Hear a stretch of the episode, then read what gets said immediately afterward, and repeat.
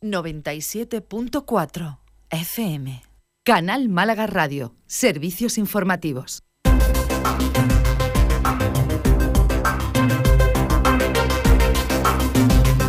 Noticias. Rocío Carrascal.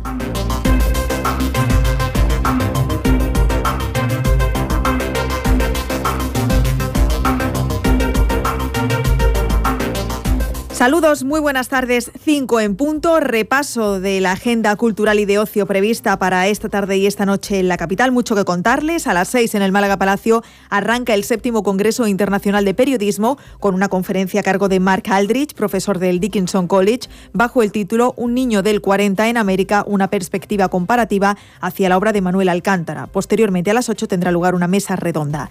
A las 6 en el Centro Comercial Málaga Plaza, la concursante de Operación Triunfo, Julia Medina, estará firmando su primer trabajo, No dejo de bailar. Para acceder a la firma es necesario haber comprado previamente el disco en la FNAC. También a las 6 y dentro del ciclo de cine en tu zona, La Caja Blanca en Teatinos acoge la proyección de la cinta Super López, basado en el personaje, de cómic de Han y protagonizado por Dani Rovira. La entrada es gratuita. Y a la misma hora en la sala La Polivalente en calle Lagunilla se presenta el libro sobre el flamenco y otras enfermedades mentales de Luis Lorite. Ya a las 7 la FNAC continúa con el ciclo Cine y Vino, se proyecta en versión original subtitulada La cinta de Ridley Scott, Un buen año, cuenta la historia de un experto en inversiones que viaja desde Londres a la Provenza para vender un viñedo que ha heredado de un tío al que estuvo muy unido. La entrada es libre. A las 8 en el Centro Cultural Provincial de Cayollerías se presenta la colección de libros de poesía de ediciones imperdonables con la intervención de los autores Jesús Aguado y Ferran Fernández. Y por último, a las ocho y media en el Contenedor Cultural de la Universidad de Teatinos se celebra Oda Climática, una cita que incluye un mercadillo, conferencias y hasta un pase de modelos, todo ello dedicado a la lucha contra el cambio climático. Las entradas cuestan 3 euros. Y así nos despedimos. Les recordamos que vuelve la información a las 6 en punto en Canal Málaga Televisión y a la radio a mañana a las 8 y media, como siempre, tendrán una cita con nosotros. Que pasen una feliz tarde.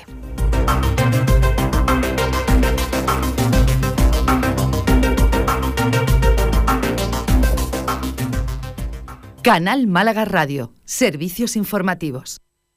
97.4 FM.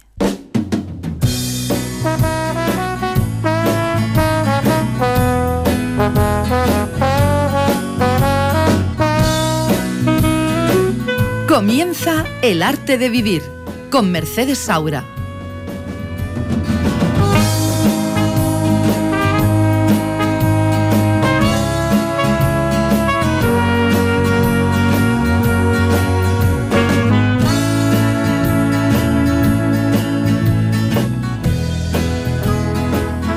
Buenas tardes y bienvenidos, caminantes de la vida. Como cada semana estamos aquí en Canal Málaga Radio 97.4 de FM y tenemos todo listo y preparado para compartir los próximos 60 minutazos. Arrancamos.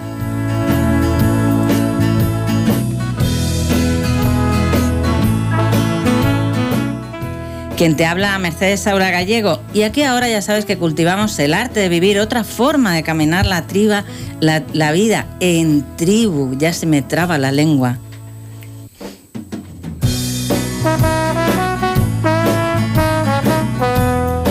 Y para comunicar con nosotros, ya lo sabes, el correo electrónico elartevivir.radio.gmail.com la página de Facebook, elartevivir.radio, también en Instagram, elartevivir.radio.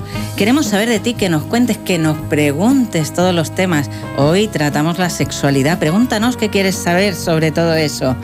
Y luego si nos quieres volver a escuchar, acuérdate que en la página web de Canal Málaga, El Arte de Vivir en Tribu, y también en Evox, y también en Spotify, tenemos todos los medios desplegados para que nos escuches siempre que lo desees.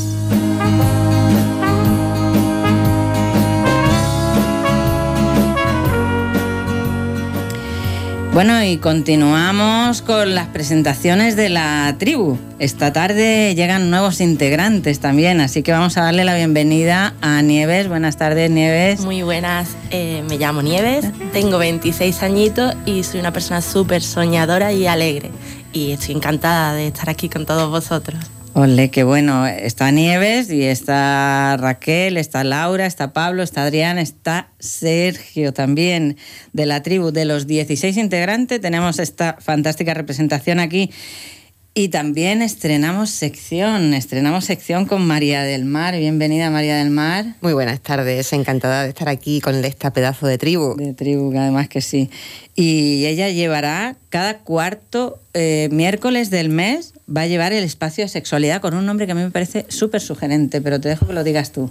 Mía, tuya y nuestras sexualidades. Ole, qué bonito suena eso, ¿eh? Qué bonito. Bueno, pues te voy a decir como le digo a toda la tribu, preséntate y cuéntanos qué te gusta. Mm, la siesta y comer caramelos de limón y de naranja relleno. Aparte de esa pasión, la pintura de brocha gorda, tengo un blog de músicas del mundo, me encanta cocinar y hacer arreglos y disfrutar de, de coleccionar momentos. Qué bonito, instantes, que me gusta decir a mí, qué bonito.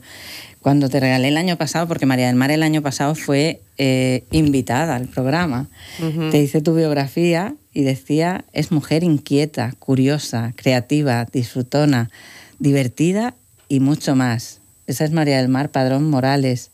Sueña con tener la casita al lado del mar, con un huerto y con la montaña cerca, y pasar temporadas en el Caribe y le apasiona saber de música, la informática, diseño gráfico, crear, la cocina, hacer arreglos y pintar a brocha gorda, como decías. Y le encanta la siesta y comer caramelos de naranja y de limón. Eso decía su biografía el año pasado y ella... Lo sigo manteniendo. Lo sigue manteniendo intacto. Voy a comenzar con un texto y luego les digo el libro y el autor. Imagínese cómo sería si se considerase un elemento fundamental de la felicidad y signo crucial de madurez jugar. Y bien, al Jim Rooney. Pero nadie le explicase cómo se juega. Nunca hubiera visto una partida y todo lo que leyera le diese a entender que los seres normales y sanos simplemente saben jugar y disfrutan jugando la primera vez que lo intentan. Sería una situación muy extraña. Es un texto de Leonor Tiefer eh, del libro El sexo no es un acto natural y otros ensayos. Buen comienzo este, María del Mar, para, para arrancar. Cuéntanos, ¿de qué vamos a hablar hoy? Pues ese, texto lo, lo utilicé como, como conclusión del libro blanco sobre educación sexual que publiqué junto con otras personas pues hace casi 10 años. Y, un poco de lo que vamos a hablar hoy va a ser un punto de partida para un viaje que vamos a hacer durante esta temporada, eh, precisamente para comentar todo lo relativo al ámbito de las vivencias sexuales. Eh, hoy vamos a hacer un, un punto de partida y es clarificar este concepto, porque a ver, existe un acuerdo con que la sexualidad es una dimensión importante en la vida ya se sabe que olvidarlo puede acarrear problemas, o aceptar esta dimensión pues contribuye al bienestar, al logro de la madurez. De hecho, precisamente por estos cambios sociales, pues hay bastante interés por la educación sexual y cambio de costumbres y actitudes en esta materia. De hecho, cuando, cuando acudimos a un centro educativo, pues los temas reyes que siempre eligen son la sexualidad o las sexualidades. Ya veremos por qué hablamos en plural. Interesante, eh, me lo preguntaba. Exactamente, plurales. La, temática más demandada por parte de gente joven y por familias, ¿no? Pero sin embargo, a pesar de la liberación de las costumbres, de los cambios sociales acontecidos, pues mm, han pasado 30 años de cambios, pero el tipo de educación recibida en este ámbito durante décadas, y recordemos que tenemos una época bastante oscura en esta temática, que fue toda la parte de la dictadura, pues ha dejado bastante mella. Así que vamos a arrancar tribu y empecemos a comentar eh, ¿qué, os han contado sobre sexualidad? O sea, ¿cómo, cómo habéis aprendido sobre sexualidad? ¿Qué, ¿Qué, os han contado y cómo habéis aprendido sobre sexualidad? Ahí está. Vamos, Adrián, arranca. Bueno, a mí personalmente, yo las fuentes que tengo vienen bien del instituto, del colegio, mm, eh, han salido a ser charlas puntuales. Sí que es verdad que he tenido la suerte de tener más alguna asignatura mm, sobre el tema, sobre ética y sobre sexualidad. Y después, en segundo plano, mm, paralelo, eh, la educación sexual que obtiene uno de, de su familia y el apoyo eh, a la hora de abrirse y comunicarse mm, mm, del tema. Pero sí, sí que es verdad que al final el- a uno le dicen cuéntame lo que, lo, lo- que, te, lo que te haga falta, lo que te preocupe y demás. Pero siempre cuesta profundizar en el tema incluso de, de uno mismo, ¿no? Con sus padres, porque es un tema eh, íntimo, ¿no? Que todavía no se habla. Yo, Pablo. sí, perdón. Yo, gracias a Dios, he tenido la suerte de que en mi casa siempre ha sido eh, un tema cero tabú. O sea, gracias a lo que mi madre se dedicaba en el momento y demás, eh, nos han educado eh, sin tener ningún miedo de mm, hablar nada o preguntar nada o... Es que no sé cómo explicarlo, pero es un poquito el miedo o el tabú de eh, si hablo de esto, van a pensar X cosas de mí, que tú hablas con tus amigos y te da igual lo que piensen de ti, pero de tus padres a lo mejor no, si te importa, ¿no? Sí, sí, sí. Yo, por ejemplo, subrayaría un poco lo que ha dicho Adrián. A mí, yo el primer recuerdo que tengo es las típicas charlas de colegio, pero por suerte o por desgracia, mm, a nosotros, por lo menos lo que yo recuerdo, es que iban eh, al tema de anticonceptivos, enfermedades de transmisión sexual. No te explicaban en realidad qué es la sexualidad. De hecho, yo creo que hasta a día de hoy todavía es un poco confuso, no lo tengo claro. Así, que- así quedaba en la reunión que tuvimos previa, era como que no terminábamos de tener claro.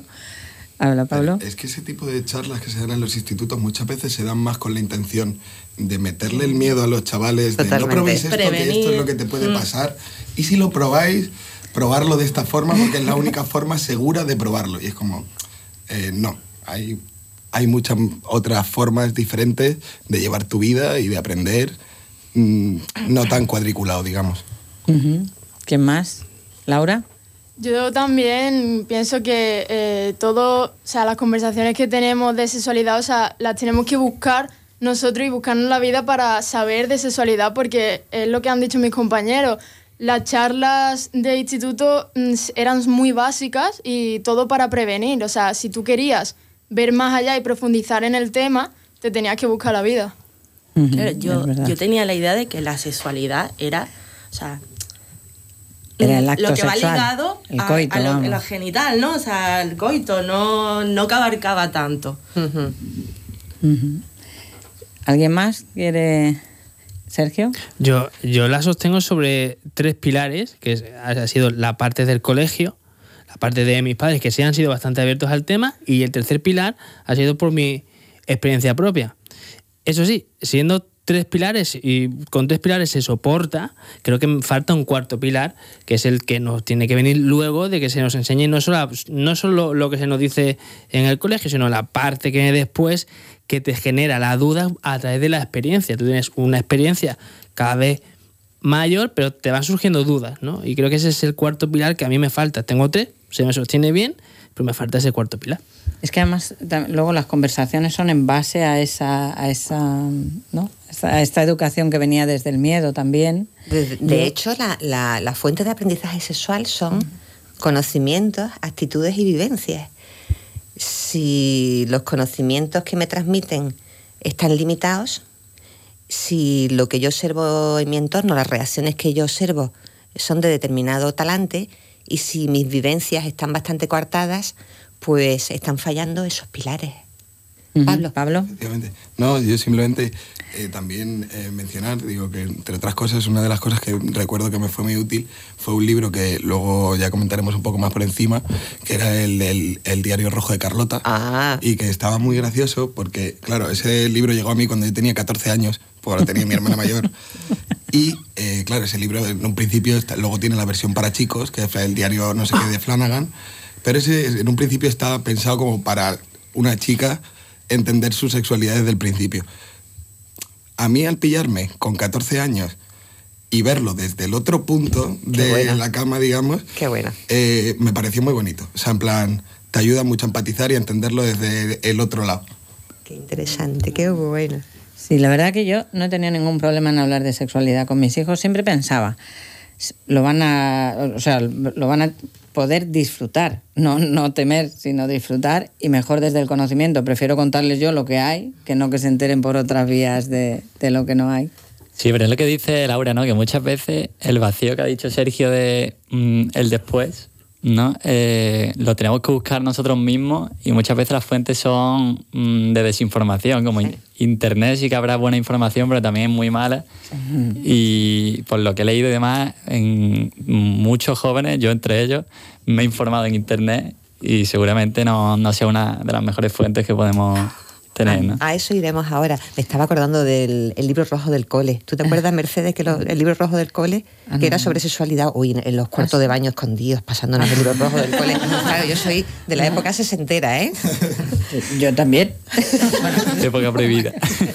Yo, era muy precoz. Yo sexualmente era muy precoz. Fijaros, están saliendo temas muy interesantes. Eh, eh, cómo se enfoca la, educación sexual en el, en el ámbito educativo, eh, qué temas abarca, y luego las dificultades para hablar en casa o no dificultades. Si es verdad que tenemos un cambio generacional, una generación de, familias que abiertamente, a pesar de las dificultades, porque da un cierto apuro, estos temas se abordan. Lo que pasa es que no se pueden abordar a partir de determinada edad, sino que hay todo un trayecto. Este va a ser un tema que habéis demandado y es el tema de educación sexual. ¿Cómo abordarla? ¿Y cuándo debería empezar? Pues empezar desde siempre, ¿no? Pues fijaros que salen eh, varias actitudes. Las actitudes son eh, predisposiciones que tenemos hacia los temas, hacia las personas, hacia los colectivos, ¿no? Y en una actitud se compone pues de creencias y se compone de comportamiento, hacer o no hacer, aproximarme o alejarme, y de emociones. Y en el ámbito de la sexualidad, lo que me sigo encontrando a pesar de los años son la actitud de tabuización y dependencia. Tabuización quiere decir este es un tema muy delicado. Eh, puede ser dañino a los oídos cuando resulta que eh, conectamos la televisión y los medios sociales y continuamente sale sexismo, consumismo, violencia. Pero bueno, este es un tema muy delicado. Que lo hagan otras personas expertas, la costumbre de traer una persona experta al ámbito educativo, con lo cual se sigue dando una aureola de caso especial para la sexualidad. Nosotros no lo podemos tratar.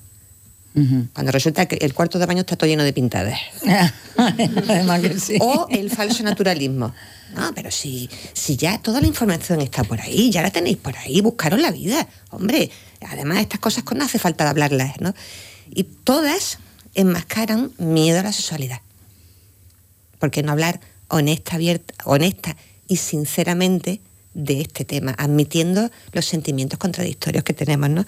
Y eso es lo que está pasando mucho en el ámbito educativo en general y en, el ámbito de la familia. Venga usted a darle una charla sobre anticoncepción, venga a darle, a darle usted una charla sobre los riesgos. Eh, si mi concepción sobre la sexualidad es determinada, es normal que yo lo enfoque hacia unos temas. ¿Cuál es la consecuencia de hacer siempre charlas sobre genitalidad y riesgos? Porque estás dando una visión determinada de la sexualidad, heterosexista, coitocéntrica, cuando resulta que hablar de sexualidad es hablar de, muchísimo más que determinada conducta que está reproduciendo un currículum, se llama currículum oculto, ¿no? Lo que se transmite sin, de forma no intencional, ¿no? Vamos a meternos entonces a, definir un poco qué podríamos entender sobre, sobre sexualidad, porque cuando hablamos de, este tema no sabemos muy bien a qué nos estamos refiriendo. Por ahí decía, y bueno, pues yo eh, lo que he entendido siempre es que estaba referido a una conducta sexual. Bueno, pues yo me he ido informando y he ido viendo que hay más cosas, ¿no? Hay bastante confusión con el, con el término, ¿no? Eh, cuando hacemos un programa formativo, siempre el punto de partida es definir de qué hablamos cuando hablamos de sexualidad. Lo podemos hacer de muchas formas. Si tuviéramos dos horas de programa, os ponía con recortes de revistas a hacer un collage, que podría ser una posibilidad. Pero lo que podemos hacer es, eh, bueno, pues intentar hacer un, planteamiento entre todas y todos sobre qué entendemos eh, por sexualidad. Puede ser dificultoso, pero bueno, para qué sirve, con qué finalidad lo relaciono, qué es importante. A ver, no sé muy bien cómo explicarlo a lo mejor, pero el concepto que yo tengo de sexualidad podría ser, es una forma de mm, relacionar eh, emociones a través de un impulso físico para conseguir empatizar con la otra persona hasta un punto que no vas a conseguir fuera de esa situación a lo mejor. Eh, yo, por ejemplo, después de la reunión del otro día, eh, creo que entendí un poco más que es un conjunto, ¿no? O sea, pues lo que decía Pablo, de emociones, afectos, eh, también de las orientaciones sexuales, del erotismo, que es un tema muy, muy amplio. Qué bueno. Interesante el erotismo. Adrián. Sí, vamos, yo igual que vosotros, un poco va por ahí la cosa. Si me sincero, hasta hace muy poquito no sabía lo, lo, llevaba solo al, claro, al tema del coito, ¿no? al acto sexual. Pero mm, sí que entiendo que va más allá y abarca una serie de emociones, una serie de sentimientos que, claro, también está muy relacionado con la educación emocional que tampoco se imparte en los colegios y es por eso que yo creo que van de la mano, ¿no? que es mucho más amplio, no solo es un acto físico. De hecho, la, la emoción del erotismo es como un poco sospechosa de no sé qué, a mí me encanta. ¿Alguien más? Raquel. Yo igual, yo también lo, lo asociaba y lo relacionaba al, al, coito, a las relaciones sexuales y fue, vamos, hasta el otro día en la reunión del programa que ya yo tenía mis, propios, mis propias opiniones sobre mm, la identidad de, de género o otros temas, pero no fue hasta el otro día que lo asocié con la sexualidad, o sea que era un, una palabra como que muy general para mí que no consigo atrapa todo lo que, lo que, lo que abarca. Es como si, y, yo me encuentro mucho y me, me, enerva ¿no? cuando veo educación afectivo-sexual. Y, entonces está sin querer, por vender el producto, se está reforzando la idea de que lo sexual es lo genital y lo afectivo son otras cosas, cuando lo sexual siempre es afectivo. Claro, sí. De otra manera no se entendería. Y esto que tú dices, Raquel, a mí también me resuena, que es como una nube tan grande que dónde tiene los límites. ¿Alguien más quiere decir, Sergio? Yo, yo voy a ser un poco hater con el tema, en el sentido de que eh, seguramente hace, hace años la sexualidad tendría una definición diferente a la que para mí tiene ahora. Me explico. Eh, yo creo que la parte física, la parte del coito, etcétera, a día de hoy yo la desvinculo de lo que es el concepto de sexualidad. ¿De acuerdo? ¿Por qué? Porque yo que he estado en campamentos con niños de, a partir de 7 años, yo empiezo a ver que niños ya con 12, 13 años, 14 años, tienen muy claro a nivel físico y a nivel de coito lo que es. Es como que se sacan primero el práctico y luego el, luego el, teórico. Entonces es, es a la parte teórica a la que yo defino como sexualidad, que es todo lo que no es la parte física. Porque la, la parte física tú la puedes hacer creo, sin tener el, sentimiento de sexualidad. Entonces, para mí, sexualidad es todo lo que rodea al acto físico, pero que no tiene que ver tanto con el acto físico. Qué bueno. Pero eso yo creo que en parte viene un poco dado por lo que hablamos antes del el cómo se te educa a ti desde pequeño. O sea, quiero decir, a ti te ponen en una situación en la que... Eh, ay, no sé cómo quería hilar esto del todo. Eh, bueno, Sí, Adrián, y luego retoma Pablo. Que sí, que aquí con esto que, que decís, me surge la, la, duda si la sexualidad también abarca relaciones en, en, las cuales no hay relaciones sexuales. También abarca relaciones, digamos, familiares, eh, relaciones con amigos. ¿Abarca todo esto o solo es relaciones con, con personas con las cuales tienes, mm, llegas a tener relaciones sexuales? La fuente de aprendizaje más importante de, sexualidad es la familia. Siempre había por ahí un pin que puse hace poco que decía que la escuela es mi, segundo hogar, pero mi casa tiene que ser mi primera escuela. Y hay unas, hay, por ejemplo, todo lo que es eh, el mapa de caricias corporal, eso se aprende en casa con las caricias que te dieron, por ejemplo, en los primeros años con lo que se llaman las conductas de apego, ¿no? Las conductas de consuelo, las conductas de risas, de caricias, de complicidad. Tú estás haciendo un mapa erótico. eso obviamente entra dentro también de sexualidad, un abrazo, una caricia, ¿no? Claro. después lo vamos a ver, pero eso sería formaría parte del erotismo, de la erótica, mejor dicho. Ahora, luego hablaremos del, del registro de Amezúa que tiene un rato de faena para entenderlo. Yo he intentado simplificarlo. Una, una pregunta, ¿para qué sirve la sexualidad? ¿Qué es importante? ¿Qué? Qué buena pregunta. Para- Laura, Yo creo que la sexualidad un poco lo más importante, a ver, no lo más importante, pero un factor, un factor sería el placer, ¿no? Si lo relacionamos con, con el coito. También el sentirse bien, el sentirse querido, yo creo que esos son factores importantes. Totalmente de acuerdo. Yo creo que la función básica que tiene es la de relacionarte. O sea, quiero decir, eh, pero a, a un nivel diferente o más profundo con una persona, pero la función es relacionarte. ¿Alguien más? Aparte del placer, por supuesto. Juntando las dos, relacionarte, buscando placer. ¿no? Qué buena conexión esa. Y la ¿Eh? sexualidad con uno mismo, eso existe o se puede, quiero decir, porque tú puedes recibir placer a ti mismo, ¿no? Claro. Sí. Qué bueno eso. ¿eh? Por ejemplo, amor propio. la, claro, el amor propio.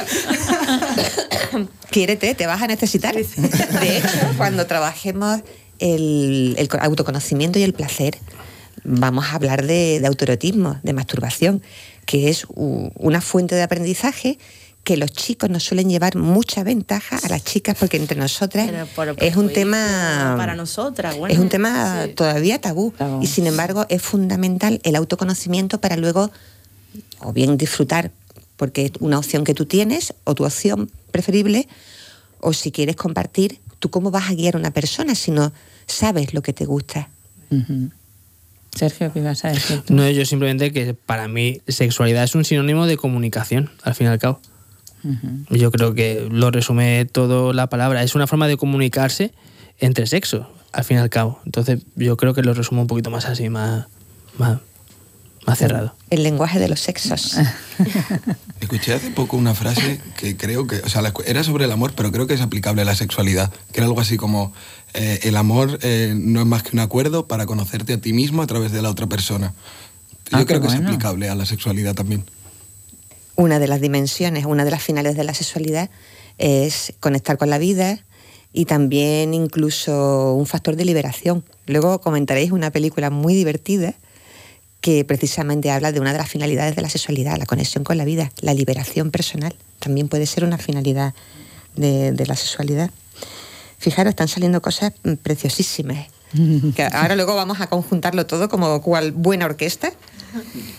Habláis de placer, habláis de relación, habláis de comunicación. Hemos hablado, creo que aquí hay, eh, lo decía Adrián. Adrián, eh, las ganas de, de saber, las ganas de conocer. Eh, Amezúa, vuelvo a hablar de- del señor Amezúa, se tiene que estar acordando de mí, es uno, es uno de los pioneros de la sexología en España y estoy hablando de textos de hace casi 40 años. Sí, 40 años, del año 79. Madre mía. Hablabas de una actitud muy bonita, que es la actitud de cultivo, frente a la actitud de tabú, dependencia y falso naturalismo, o de liberal impositiva, de yo voy de vuelta de todo, que es una actitud muchas veces de esnovismo. La actitud de cultivo, una actitud positiva de la sexualidad, ¿no? Y es una actitud de querer conectar con esta dimensión personal, no temer la duda, pensar que el placer es importante para el desarrollo humano y que es un derecho humano. Es un derecho humano por el que tenemos que trabajar y tenemos que conseguir que se lleve a cabo sin ningún tipo de, discriminación por cuestión de género, de identidades o de cuerpos. Y en definitiva se trata de, que no nos asuste el no saber, sino admitir las propias contradicciones y no querer dejar de, de crecer y de saber en este ámbito. Así que yo veo por aquí muchas actitudes de cultivo. Esta tribu es mega potente. De todas formas, yo pienso que el placer siempre ha sido muy sospechoso de todo. O sea, ha estado poco, o sea, ha estado bastante mal visto. Es curioso porque hace unos años no era un tema que salía, como yo ya, yo ya llevo unos pocos de años en este tema, yo veintitantos, veinti, uy, madre mía, 27 años, 27, 28 años llevo ya. Mis bodas de plata fueron hace poco. Y mm, yo recuerdo cuando formábamos a profesionales hace unos años que no era una palabra que, su- que surgiera habitualmente, ¿no? Sí me, me sigo encontrando con algo que comentabais por ahí vosotras, que mm, adolescencia, placer, uff, ¿cómo le va a hablar a la adolescencia de placer? Y resulta que si habláramos más de placer y de los elementos implicados en el placer y de la cantidad de conductas sexuales por las que puedes llegar al placer, a lo mejor había menos riesgos. Además, eh, además que sí. Es que eso era lo que iba a decir yo antes, que me quedaba ahí en el aire. Era precisamente eso, que eh, por no querer darte una educación sexual desde pequeño, te llegas que te plantas con 14, 15 años y nadie te ha puesto en situación. Y entonces ahí búscate la vida, ¿sabes? Entonces tira de internet o porque nadie te va a querer hablar de ello. Eh, y ya no es momento, o sea, ahí vas tarde, ¿sabes? Tú tienes que estar educado desde pequeño para cuando llegue el momento saber simplemente cómo reaccionar de forma natural.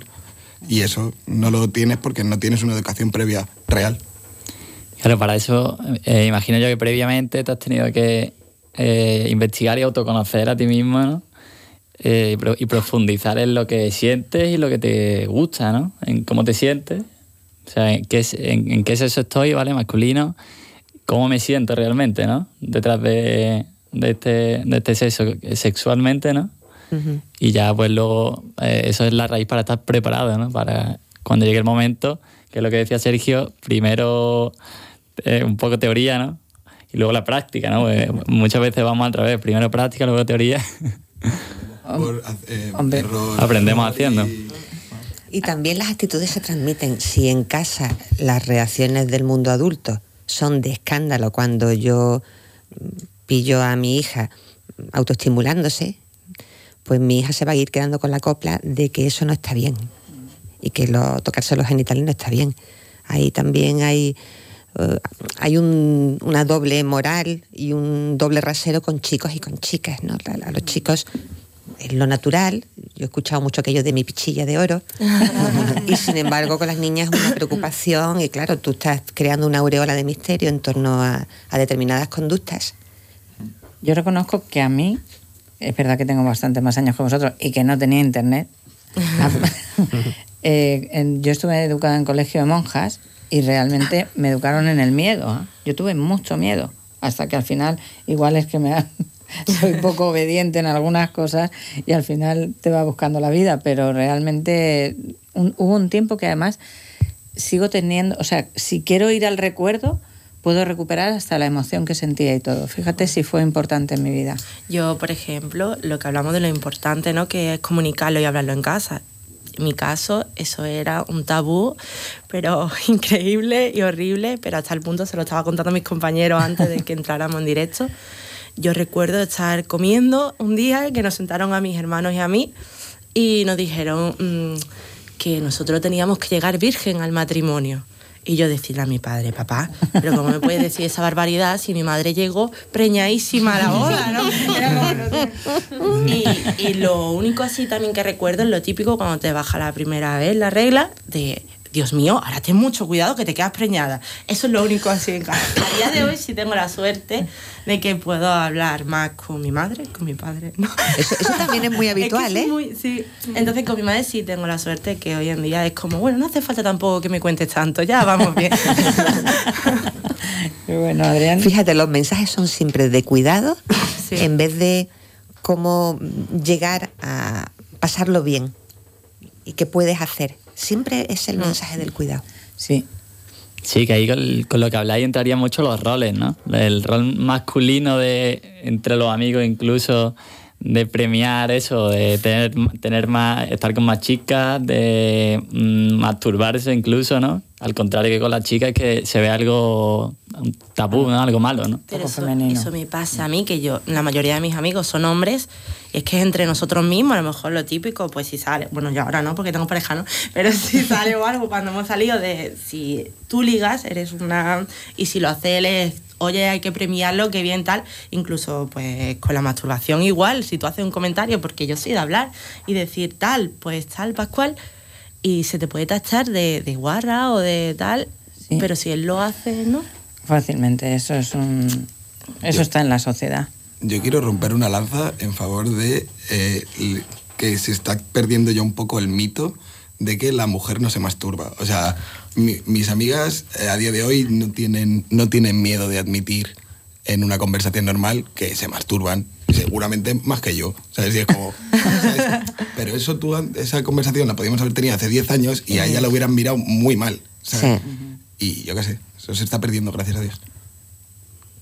Sí, Nieves. No, eso digo yo. Yo tengo compañeras, lo que dije el otro día en la reunión, que es que, que yo digo, tío, es que yo no me lo creo, no me lo creo. ¿Cómo no te vas a masturbar, de verdad? Era como, es que no.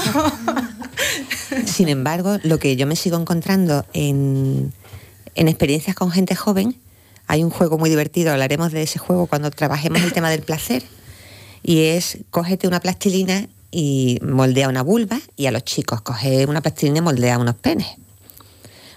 Lo- lo- imaginaros los, los penes que hacen los chicos. Estar al sol con la camisa nueva, con todas las, las venas perfectamente marcadas. Mm, tengo que ir cortando plastilinas. No, criatura, tú no vas a estar al sol con el pene. ¿eh? Y, y las chicas moldean, moldean, moldean, moldean. Y al rato me dicen, maestra, ¿me puedes dar una lámina? Eso es muy significativo que no saben lo que, que no tienen. saben. Es decir, eh, la asignatura pendiente nuestra de las chicas es la genitalidad. La asignatura pendiente de los chicos, de la masculinidad, cada vez menos, es la globalidad. Ya, ya hablaremos de, de ese tema. Hay un... Fijaros, vamos a enlazar dos cuestiones. Eh, eh, ha salido el tema del, del doble rasero, eh, los papeles masculinos, los papeles femeninos. Eh, es interesante señalar, y vamos a hacer mucha referencia al, modelo binarista. El modelo binarista es el, heterosexismo, un poco de dónde vienen esas diferencias entre chicos y chicas. El sistema sexo-género, ¿eso qué quiere decir? Bueno, pues yo cuando fui a nacer me vieron los genitales sexo registral. Esto es una niña. Genitales, genitales, vulva. Bueno, pues a partir de ahora voy- vas a ir educándote como una mujer, femenino, el cerebro, eso es el género. Y entonces, de todo mi entorno, pues voy aprendiendo eh, a cumplir con unas expectativas, a comportarme de una manera, a desarrollar unas cualidades, unos valores. Y en el caso de la mujer es el cuidado principalmente, el amoldarte, el ser comprensiva. Incluso nuestros propios cuerpos no son nuestros, sino están al servicio de otras servicio. personas. Y luego, indudablemente, si soy chica, mi deseo sexual tiene que ser hacia los chicos, que es el corazón, la orientación sexual. Y lo mismo pasa con los chicos. Sexo registral. A ver, ¿qué genitales tienes? Hombre. Género masculino. Dominar, poseer, tomar iniciativa, estar siempre dispuesto a todo, ¿eh? A sexo, a, mm, a arriesgar, eh, proteger tu deseo sexual, orientación sexual hacia las mujeres, eso es la heterosexualidad. Se le por eso se le llama heterosexismo, porque quien cumple con la, esa norma, de ahí viene la palabra normal, ¿eres normal? quien cumple con esa norma, con ese binarismo, tiene privilegios.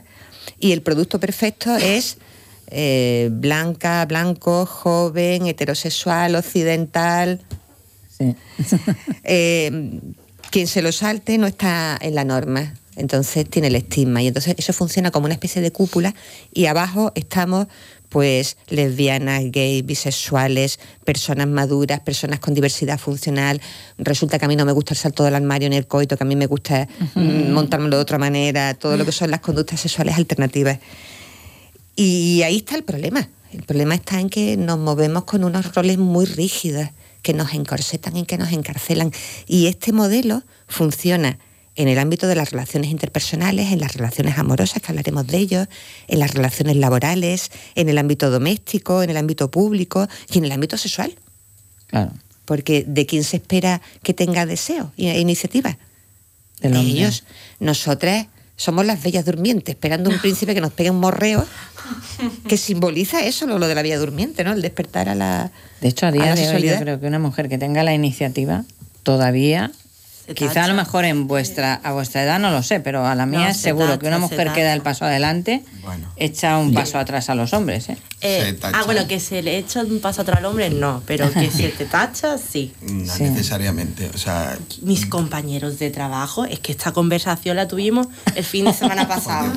Es que fue esta misma, de que los hombres sí son los hombres mucho más sexuales, que el hombre es el que lleva. Digo, ¿cómo que sois más sexuales? Digo, se dependerá de la persona. No puede mm, adjudicar que ustedes ya lo sois. No sé, yo pienso que va en la persona. Afortunadamente, pues tenemos aquí una muestra de la magnífica generación joven, que sois vosotras y vosotras, que está evolucionando muchísimo en, esta concepción. Eh, hemos hablado de una masculinidad y feminidad tradicional. Hay muchas formas ya de ser hombre y de mujeres. Afortunadamente, esto está cambiando para mejor. Pero que el trasfondo está ahí y el pozo está ahí, es muy, es muy importante tenerlo porque en cuantito nos descuidamos, cae, salta la trampa, ¿no? Mirar, hay, hay una, una cuestión que estuvimos el otro día debatiendo y era relacionado con todo esto. A- a- hace poco salió un estudio donde se señalaba que el consumo de la pornografía ha bajado a la edad de 10 años. Madre mía, mi vida. ¿Qué, qué función ha cumplido y cumple la pornografía en la educación sexual? ¿Qué, qué- qué imagen del hombre y de la mujer se, se transmite? Bastante. Raquel. Yo creo que, que la pornografía es muy dañina porque te hace crear una expectativa que al final mm, que no va a pasar porque no va a pasar así y, mm, y también a lo mejor puede al estar esperando, o sea, estar- estando esperando esa, esa expectativa al final te vas a centrar en cumplirla y no en a lo mejor disfrutar ese momento o lo mismo sentir ese placer o, o eso. O llegar a la frustración. Sí, sobre todo está eh, relacionado con el consumo del hombre hacia la pornografía. Quiero decir, todo está basado en, en cómo tiene que ser el coito desde el punto de vista del disfrute masculino. Que la mujer tenga que ser muy guapa, que tenga que estar maquillada, que el hombre sea el dominante, que es lo que hemos estado hablando antes de los roles de género. Y, y no está orientado eh, a lo que es el, el disfrute, bueno, que también la pornografía tiene lo suyo, pero no está basado en el disfrute de Del- todo. Pues yo aquí voy a tomar el, el papel de abogado del diablo y me voy a poner de parte de la pornografía porque el problema está en que la gente busca educarse en la pornografía y eso no funciona. Porque el problema es que la pornografía no está hecha para educar. La pornografía es cine. Igual que tú te vas a ver una peli para disfrutarla y luego te ves Misión Imposible y sales a la calle y no van a volar los coches ni nadie te va a tirotear. pero te lo ves para disfrutar. Entonces, cuando tú te ves una película porno, si aspiras a que tu sexo sea como en una película porno, vas mal. Pero si lo ves con la intención de simplemente masturbarte, echar un buen rato y demás, pues me parece una industria muy bonita. Pero el problema es que hoy en día los adolescentes es la única manera que tienen de educarse sexualmente viendo el porno y luego pues pasa lo que pasa, que te lleva a frustraciones, ¿no? Y, y además de cómo cosifican y cómo usan a la mujer, que es un objeto sexual, es para el placer de ellos y ya está, nosotras nada. Pero eso depende también del tipo de porno que veas. Igual que hay dominancia masculina y dominancia femenina. O E- sea, Erika Luz tiene ahora un porno Erika, eso muy, muy interesante, tema es que- feminista. Perdón, el tema es que eh, desde hace mucho tiempo para atrás siempre se ha enfocado el porno eh, eh, pensando que la mayor parte del público es masculino. Entonces, ¿qué hace? Pues pones cosas que le vayan a gustar a la mayor parte del público. Ahora que, por ejemplo, la sexualidad de la mujer es m- más amplia, ya puedes abrir camino ahí. Adrián. Pues yo me posiciono mm, de manera neutra con la pornografía. Pero sí que es verdad que mm, dirigida a la mujer o dirigida al hombre, yo creo que lo que te genera es una presión. col- porque, interesante. Sí, porque tú estás Bueno, viendo presión social, digamos, ¿no?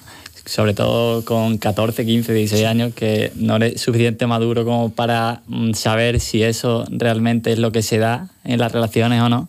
Entonces, uno tiene una expectativa, como decía Raquel, que mm, te sometes a esa presión en la relación cuando no va a ocurrir así, ¿no? Entonces, lo que, lo que era el fin, eh, el placer, se acaba convirtiendo en, mm, en, en eso, en- en esa presión, ¿no? El, rendi- el rendimiento, ¿no? En el rendimiento, exacto. Pero eso es como si ves un vídeo de Tony Hawk haciendo flipadas en un highpike y te piensas que solo por verlo tú vas a coger el skate y vas a ser un pro. No funciona así, depende No, de cómo pero, lo enfoques. pero lleva razón en que la mayor parte de los jóvenes, y entonces de ahí pasamos a que los hombres tienen que durar un montón, a que el agredir a una mitos. mujer es muy divertido para ella. En Sexo fin, en grupo. to- esto, exactamente, el sexo en grupo, el todo vale. Y efectivamente yo creo que, que no es así. Quizás lo que está haciendo falta, indudablemente, es hablar de otro tipo de educación sexual. Claro, totalmente. Que no sean acciones puntuales, sino que tener, que tener presente que la educación sexual empieza desde siempre. Ya desde que se nace se está haciendo educación sexual. Y además, lo que decías antes de Erika Luz, eh, hay un, ahora hay un cine porno dirigido por mujeres que lleva otra, otra línea, digamos, ¿no? Otra línea un poco más, más entonada a la, a la emocionalidad y más integrados ambos, ambos sexos por igual. Nos ¿Vale? Quedan unos minutitos para pasar al siguiente, al siguiente espacio. Pregunta rápida. ¿Qué es importante? ¿Qué hay que tener en cuenta en el ámbito de la sexualidad? ¿Vale todo en sexualidad? ¿Qué es lo saludable? Mm, Yo pienso que, que los límites los pones tú, que es cuestión de comunicarte con tu pareja sexual o con, o con quien tú vayas a llevar a cabo esta, esta, esta acción al final. Y, y eso, y comunicarte, decir lo que, lo que te gusta, tu gusto, tu preferencia, etcétera.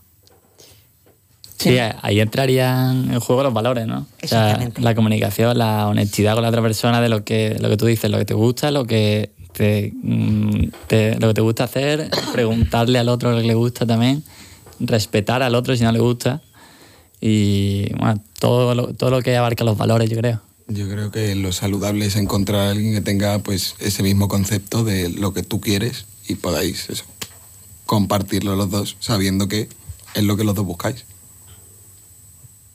Bueno, sí, entramos, entra. Es que seguiríamos dos horas hablando de esto, pero entra nuestra, nuestra sintonía de- del espacio entrenarte para seguir poniéndonos las pilas mientras tanto. Es bonito esto de hablar de sexualidad. A mí me encanta siempre hablar de sexualidad. Con elegancia, siempre digo, con elegancia y con mucho respeto.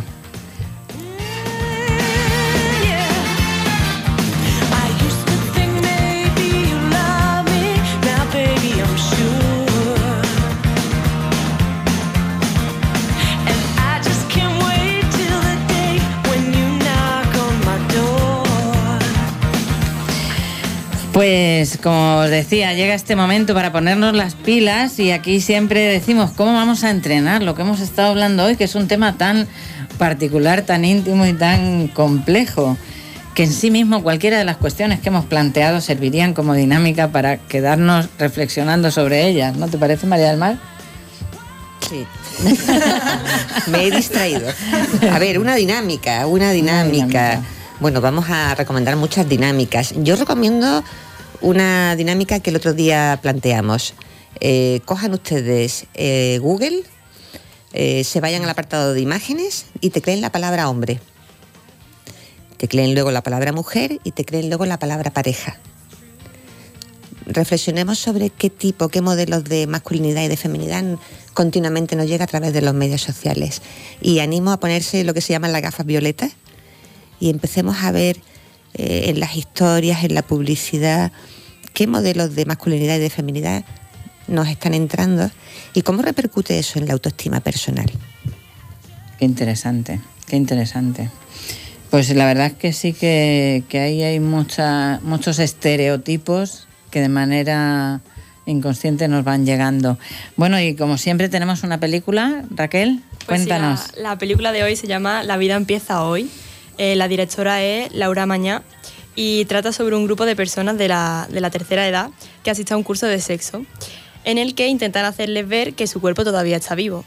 Olga, que es la profesora, para ayudarlo a hacer frente a los problemas de, de la edad, pues les pondrá deberes, como aprender a mirarse al espejo, dedicar 20 minutos al placer. Les dice sexo es vida, porque el sexo tiene que ver con, la- con las sensaciones y no dejamos de sentir nunca. Ole, qué buena reflexión esa, ¿eh? Qué buena reflexión. Y teníamos el libro que hemos comentado, Nieves, ¿nos lo presentas? Exacto, el que estaba comentando ante Pablo, pues de El diario rojo de Carlota, de Gemma Lienas, que es un libro que habla sobre una adolescente llamada Carlota que decide hacer un diario rojo sobre la sexualidad en el que anotará las experiencias personales y sus anécdotas que le va contando su entorno. Así pues, durante el transcurso de la historia aprendemos y descubrimos estadísticas, datos e información muy útiles sobre el sexo y la sexualidad. Yo personalmente recomiendo esta lectura para el público más adolescente, más joven. Más jovencito, sí. Es muy, muy bueno. ¿Tú también ¿lo, ha, leído alguien más de aquí de la mesa? Pablo, Marta también había dicho. Existe también la película para que Pero lo recomiendo especialmente porque es un libro pensado para que se lo lea una chica. Yo se lo recomiendo a los chicos en concreto. O sea, porque, porque da un punto de vista mm, diferente. Qué bueno, qué bueno. A por ello, por ello. ya, tenemos material para trabajar. Yo me acuerdo el último libro de Octavio Salazar. Ahora no me acuerdo, ¿te acuerdas que lo que estuvimos comentando? Bueno, el próximo programa, que incluso voy a proponer, que como está en torno al 25 de noviembre, yo propondría hablar de relaciones amorosas. El próximo ¿Eh? programa. Pues aquí vamos a tener que pedir un estudio más grande porque todos quieren venir este día de hoy. Esto es lo bueno que tiene.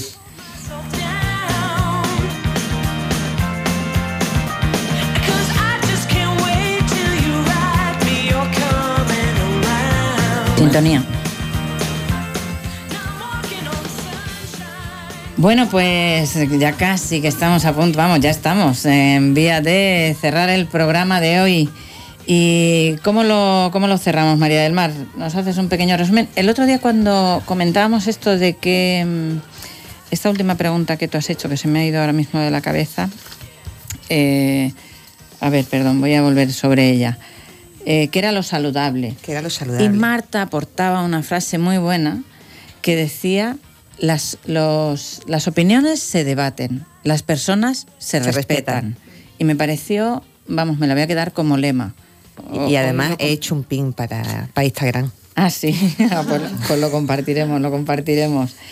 Pues adelante, empieza con el resumen y la ronda de cierre. Bueno, resumen, resumen, vamos a a conjugar todo lo que habéis estado planteando. Habéis hablado, hemos hablado de, conductas sexuales, hemos hablado de sexualidad y hemos hablado de sexo y hemos hablado de valores.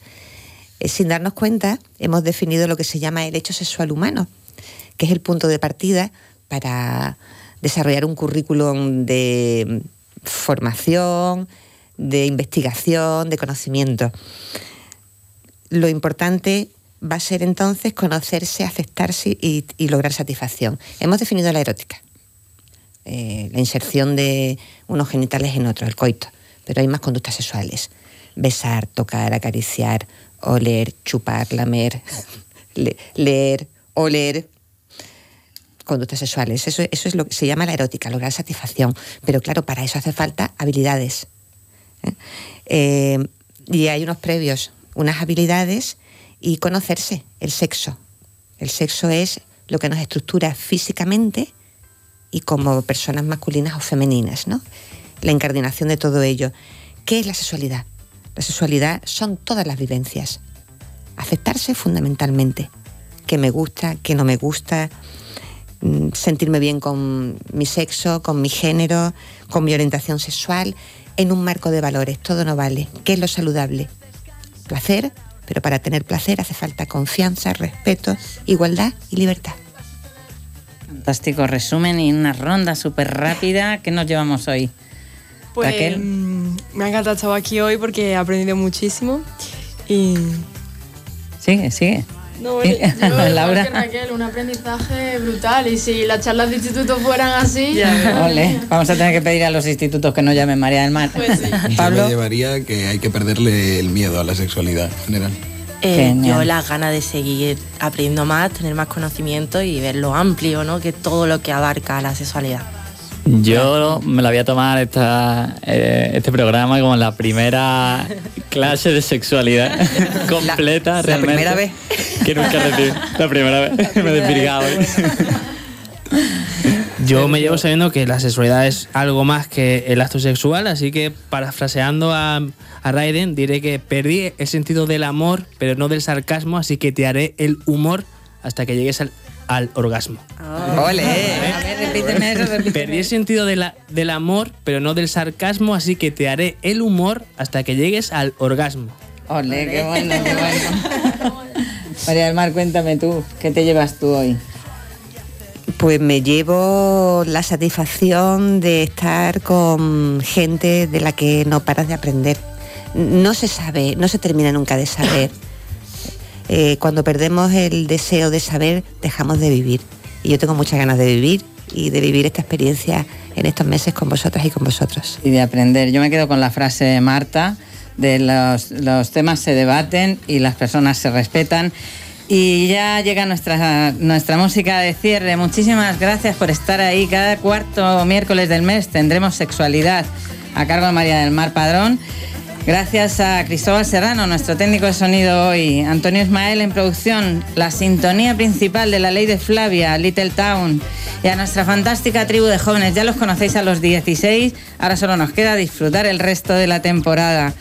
Y por otra parte, mm, María del Mar es sexóloga, es coach, es formadora. Mía, tuya, nuestras sexualidades. Qué bonito suena eso. Y en la dirección y presentación, una servidora, Mercedes Sabra Gallego, coach personal y corporal en procesos personales. ¿Sabes qué? Tu destino final es el éxito. Y yo, pues con mucho gusto te acompaño. Hasta la próxima semana. que te inclinaste por sentirte siempre mal, que anticipabas un futuro catastrófico. Hoy pronosticas la revolución sexual tú, que decidiste que tu amor ya no servía, que preferiste maquillar tu identidad. Hoy te preparas para el golpe más fantástico. Porque hoy empieza la revolución sexual.